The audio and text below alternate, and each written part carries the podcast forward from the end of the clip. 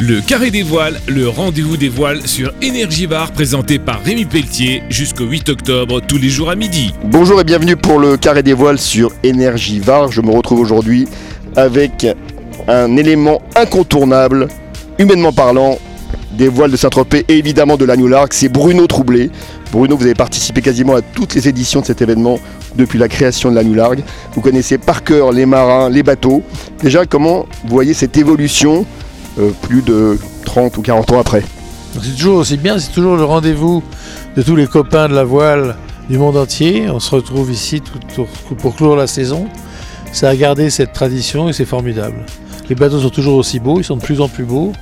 L'organisation cette année est encore meilleure que d'habitude. Ils ont mis le village euh, sur la digue et du coup c'est encore mieux que d'habitude. Bravo.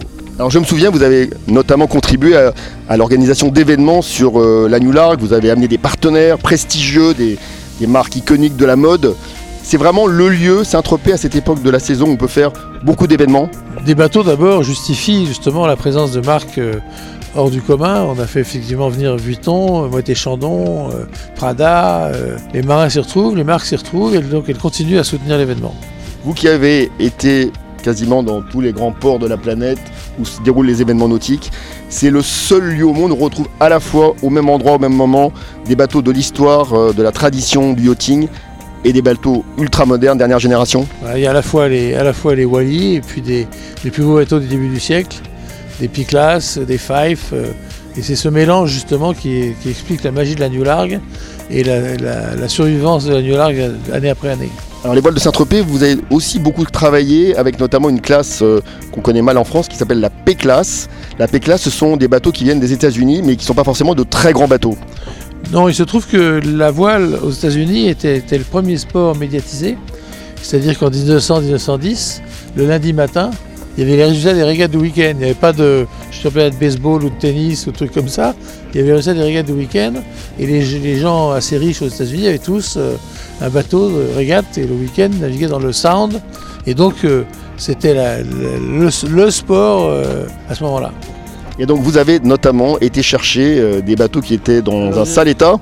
J'ai récupéré des Piclas, justement, construits au début du siècle, début 20e, des merveilleux bateaux de 17-18 mètres de long qui sont faits pour courir dans le petit temps parce que, à la différence de l'Europe où les Fife d'Écosse affrontaient la mer d'Irlande dans des vagues, etc., les bateaux aux États-Unis étaient faits pour le petit temps.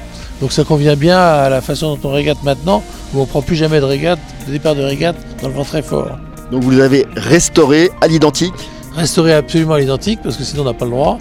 Et puis ramener l'un d'après l'autre. J'en suis maintenant à 4 P-Class, 2 Q-Class, euh, de faire 7-8 bateaux déjà, qui sont restés au même endroit, à Camden, Maine, dans un petit port du Maine. Et notamment ce sont pour des capitaines d'industrie euh, d'aujourd'hui passionnés par la mer, euh, comme Sébastien Bazin par exemple, le patron d'accord. Pierre Bazin, euh, Philippe Odo, euh, Lyoto. euh. là, le dernier, c'est un, un banquier autrichien qui achète le bateau. Mais c'est vrai que ça passionne les gens du- d'une cinquantaine d'années.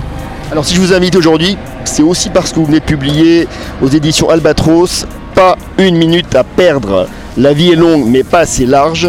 Donc euh, Pumap, pas une minute à perdre.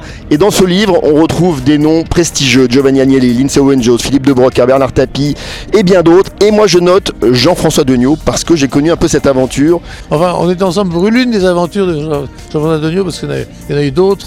C'était un conteur merveilleux, c'était un baratineur incroyable, et c'est vrai qu'il nous a tous fait beaucoup rire. Et donc il a voulu traverser l'Atlantique, mais il était euh, dans une santé un peu compliquée. Alors, moi, je l'ai vu, il était mourant à l'hôpital au Val-de-Grâce, et entre deux silences, il dit Bruno, si jamais je m'en sors, tu m'organises une traversée de l'Atlantique en solitaire.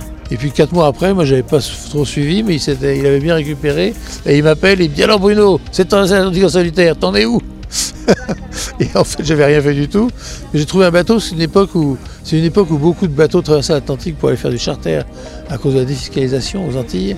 Et donc il y avait beaucoup de bateaux qui cherchaient à traverser. Donc je vais trouver un catamaran pour traverser. Le problème c'est que Degnaud n'avait pas beaucoup navigué, il était assez âgé et il n'était pas très compétent. Donc on avait, fait un bateau qui était vraiment euh, préparé pour qu'il puisse naviguer seul. Et malheureusement ça n'a pas suffi parce qu'il n'était pas en bon état. Il a appuyé sur le bouton électrique du winch électrique et puis il n'a pas lâché le bouton assez tôt. Donc le winch électrique a arraché l'enrouleur du phoque.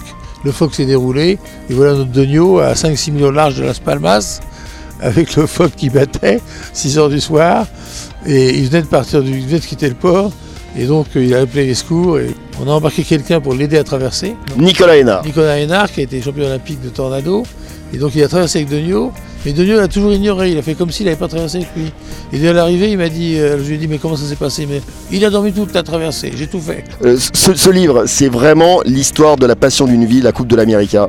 Et dedans, on retrouve euh, des personnages iconiques de cet événement, notamment euh, Giovanni Agnelli, Raoul Gardini, euh, le patron de, de Prada, et puis, et puis le début de l'histoire d'un partenariat de très longue durée entre Louis Vuitton et la Coupe de l'América, où vous étiez là au départ, à l'origine. Et il y a eu aussi, avant tout, le baron Bic, qui a quand même fait trois fois l'America's Cup, qui a consacré 20 ans de sa vie à ça et qui a été absolument extraordinaire.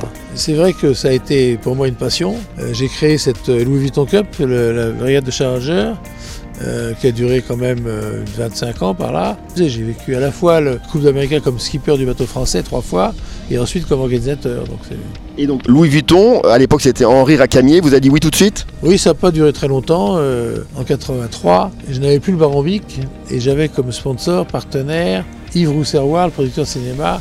On n'avait pas du tout d'argent par rapport aux années Bic. Et donc, euh, quand il s'est agi un jour de, de financer, nous, équipe française, de financer une partie des éliminatoires, c'est-à-dire que les organisateurs et les autres équipes nous demandaient quelque chose comme euh, l'équivalent d'un million d'euros, eh bien j'ai dit, on ne peut pas payer ça, on n'a pas de fois acheter des voiles, on peut pas dire ça, il faut trouver un partenaire. Et donc j'ai eu l'idée d'appeler Henri Racamier, je lui ai dit, euh, en trois quelques phrases, l'intérêt pour Vuitton, parce que Vuitton était été créé en 1854, l'America's Cup en 1851, donc il y avait des logiques. Je lui demandais à l'époque l'équivalent de 6 millions d'euros, ce qui est quand même pas mal d'argent. C'était le matin, ça je l'ai appelé à 10h du matin, je l'ai à toute ma, toute ma vie, et il m'a dit je vous rappelle ce soir. Et il m'a rappelé le soir, il m'a dit euh, Banco, alors que maintenant il faudrait 6 mois, euh, des comités marketing, des conseils d'administration, des, banquiers, etc. Là, il a décidé ça en quelques heures. Allez, on va terminer avec un, un personnage qui a marqué notamment le sport, et pas que la voile bien sûr, c'est Bernard Tapie. Vous l'avez connu notamment euh, très bien parce qu'il a tenté euh, le fameux record de Charlie Barr, la traversée de l'Atlantique Nord, et vous l'avez accompagné. Il avait un bateau euh, qui s'appelait Fossea, extraordinaire bateau, 70 mètres de long, l'ancien bateau d'Alain Collat. Il n'était pas du tout marin, mais c'était un meneur d'hommes extraordinaire. Et comme il était copain avec Mitterrand, Mitterrand lui a délégué un certain nombre d'officiers de marine qui ont fait la traversée de l'Atlantique avec lui et qu'il a mené au fouet, alors qu'il n'était pas du tout ni marin ni officier de marine, mais c'était un leader extraordinaire.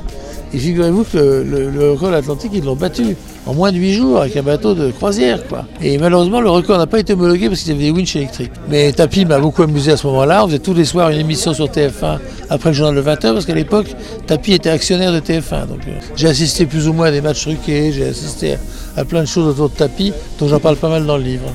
Il m'a beaucoup marqué, il m'a beaucoup amusé. Un grand merci, je recevais donc euh, Bruno Troublé. Aujourd'hui, donc mardi à dès 11h, vous avez la course des voilées de tradition, donc ces régates de bateaux classiques euh, dont le trophée Rolex.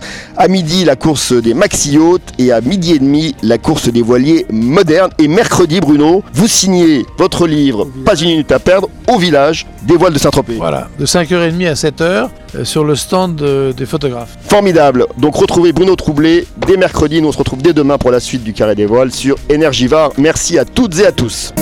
Le carré des voiles sur Énergivare avec Bernard Optique Exposant, Triba, Gassin, Roquebrune, Montauroux, Esterel Plomberie Chauffage à Fréjus et Style Immobilier à Sainte-Maxime.